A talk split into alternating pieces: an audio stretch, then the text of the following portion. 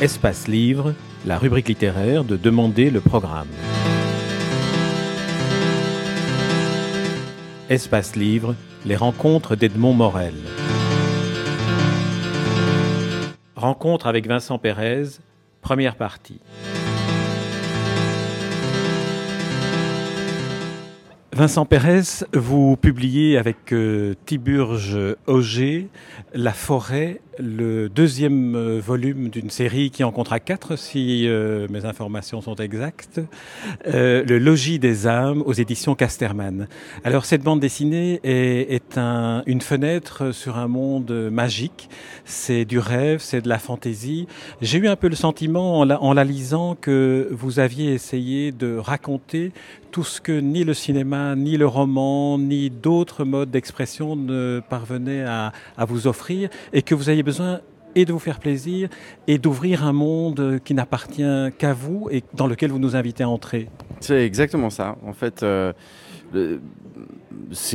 j'ai aucune contrainte. J'ai, pas à me dire euh, il faut que ça finisse bien. J'ai pas à éviter certains sujets. Euh, je peux mettre les décors que je veux. Je, peux situer les, les, actions où je veux. Donc c'est une liberté un peu qui fait un peu peur.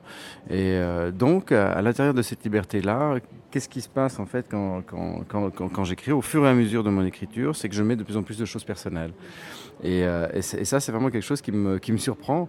Dans le premier, j'ai découvert en fait un, humour que je que je connaissais pas trop en moi, euh, que j'ai exploré. Et puis euh, et puis dans le deuxième, je sais pas si c'est une poésie ou je ne sais pas quoi, mais en tout cas l'idée que que la douleur peut peut transformer les êtres. Et en l'occurrence, Titiana, la, la, le deuil.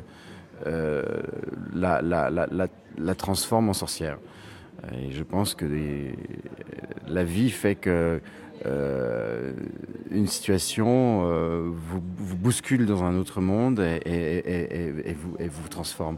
Je, voilà. Mais euh, je m'amuse aussi à raconter l'histoire d'un village euh, qui se trouve près d'une forêt. Alors je ne sais pas, on me dit la forêt de Brocéliande, ça peut être n'importe quelle forêt, mais c'est la forêt, c'est le, sentiment du mystère, de, l'inconnu, euh, de la peur, euh, des créatures, et puis, des ombres, des choses incertaines. Et donc je, m'amuse avec, je m'amuse avec ce lieu symbolique hein, de, raconter l'histoire de personnages. Alors on va, venir au personnage, on va venir aussi à ce que vous, venez de dire sur le deuil, le personnage euh, qui, ouvre euh, cet album, c'est Titiana, c'est la maman d'un petit garçon, Erwan, et la mort entre euh, dans, cette, dans ce couple et le petit enfant, le, petit garçon meurt.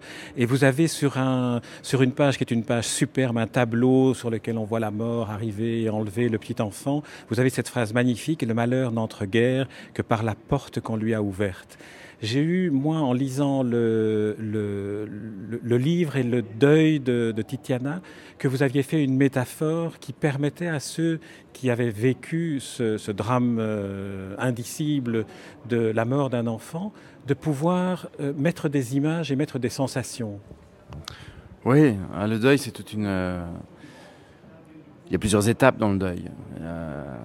Il y a, il y a il y a le rejet, il y a la tristesse, il y a la colère, il y a, il y a, il y a plein d'étapes. On dit qu'il y a sept étapes dans le deuil. C'est pas vraiment. Euh, je dirais à un moment donné, je aussi aller mon inconscient. J'avance dans une histoire et puis euh, au départ, je voulais pas forcément raconter l'histoire d'un deuil et puis finalement, j'étais emporté par euh, par cette idée que j'aimais beaucoup. Van Gogh, en fait, a été mon, mon principal, ma principale inspiration, vu qu'il, quand il dessine des fleurs et des plantes et, des arbres, il dit qu'il dessine l'âme, l'âme des, des humains à travers ces plantes, cette nature. Parce qu'en fait, enfant lui-même adorait un conte d'Andersen. J'ai jamais pu trouver le titre de ce conte, mais j'ai lu ce conte, qui est l'histoire justement d'une femme qui perd son enfant. Et ensuite, qui a, qui a tout, un, tout un parcours qui est très différent du mien. Mais j'ai trouvé, trouvé ça formidable, euh, cette idée de Van Gogh qui peint les tournesols, mais il, il peint pas des plantes, il, peint les âmes des humains dans les plantes. Et ça, je trouvais. Et donc, du coup, aussi, je me pose plein de questions euh, sur, la, sur la réincarnation, sur la, sur la nature, sur l'homme, sur euh, où, vont les âmes, quel est le mouvement de, des saisons, de la vie, de la mort. C'est les choses, ce cycle, une sorte de cycle magique et infernal qui, qui était aussi une de mes sources d'inspiration. Et je pense, en fait, plus j'avance dans l'histoire, parce que je suis en train d'écrire le troisième, que l'idée de, la, réincarnation est une, sorte de, fil tendu tout au long de, cette histoire-là. Après la mort de, son garçon, enlevé donc par la, la, représentation de la mort, euh, euh, magnifiquement dessinée par Tiburge Auger, euh, la maman, Titiana, se rend au bord d'un lac où on lui dit que la mort a emporté son, son enfant. Et ce lac, elle dit à un moment donné, j'ai l'impression qu'il ne cesse de grandir au fur et à mesure où j'avance sur son lac gelé. C'est ça aussi une métaphore de, du chagrin et de l'inacceptation finalement de la mort d'un enfant. Absolument, absolument on voit les choses différemment. À partir du moment où on vit euh, la disparition de quelqu'un. Moi, j'ai pas. Euh, Dieu, Dieu, me préserve, je touche du bois, euh, mes enfants sont bien portants, mais c'est vrai que j'ai perdu des gens très proches, je les ai accompagnés dans la mort. Et c'est vrai qu'à un moment donné, on rentre dans une dimension, le deuil, une dimension où, en fait, on se rend compte qu'on n'efface pas cette douleur-là, mais qu'on vit avec et et qu'on et est, obligé de cohabiter avec cette douleur.